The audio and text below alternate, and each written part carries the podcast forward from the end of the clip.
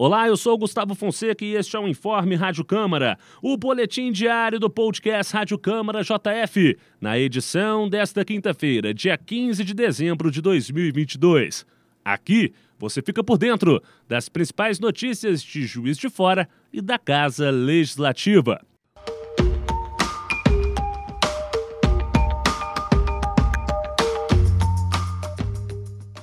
Após 27 edições e milhares de pessoas atendidas, o projeto itinerante da Câmara Municipal de Juiz de Fora, que leva os serviços e a atenção do Legislativo a todos os cantos da cidade, realizou a sua última parada do ano no bairro São Pedro.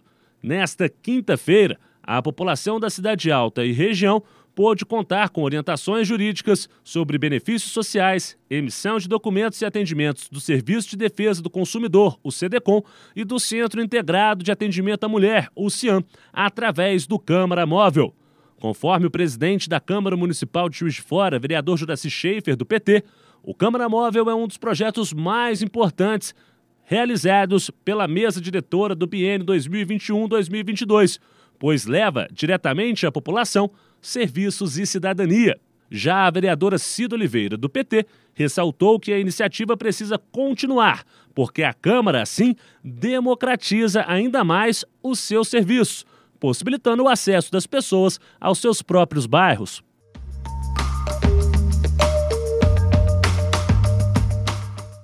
Além da oferta de toda a cartela de serviços oferecidos pela Câmara, os vereadores aproveitaram a edição do Câmara Móvel para percorrer partes do bairro no exercício do papel fiscalizador parlamentar.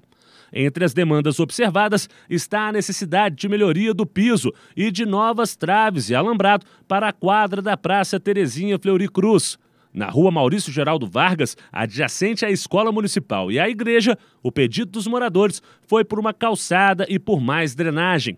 Outra demanda recaiu sobre a limpeza do córrego São Pedro, na rua José Croman Sobrinho. A Câmara enviará o relatório, realizado pelo Fiscaliza JF, ao Poder Executivo.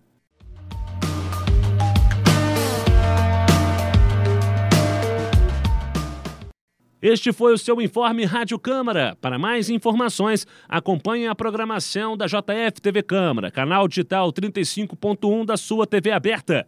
Siga os canais Câmara JF nas redes sociais e acesse nosso site câmarajf.mg.gov.br. Até a próxima!